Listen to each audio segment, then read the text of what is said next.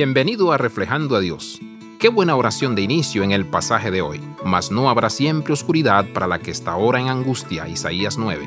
La angustia es muy común en estos días. La cantidad de muerte y oscuridad que las personas están sintiendo es abrumadora. Nunca he pastoreado un pueblo más estresado, ansioso y deprimido. No existe una descripción apropiada para la sensación de alivio que hay cuando la nube de desesperanza se va.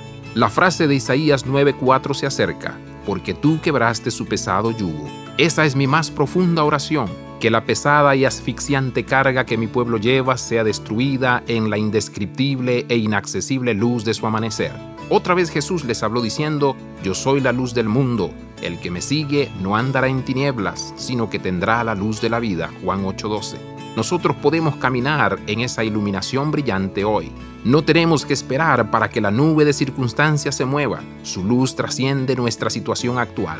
Primera de Juan 2.8 nos recuerda que las tinieblas van pasando y la luz verdadera ya alumbra. Jesús ya ha conquistado el pecado y la oscuridad. Él ya está reinando en la luz. Nosotros somos hijos de la luz. Abraza la vida de santidad. Visita reflejandoadios.com.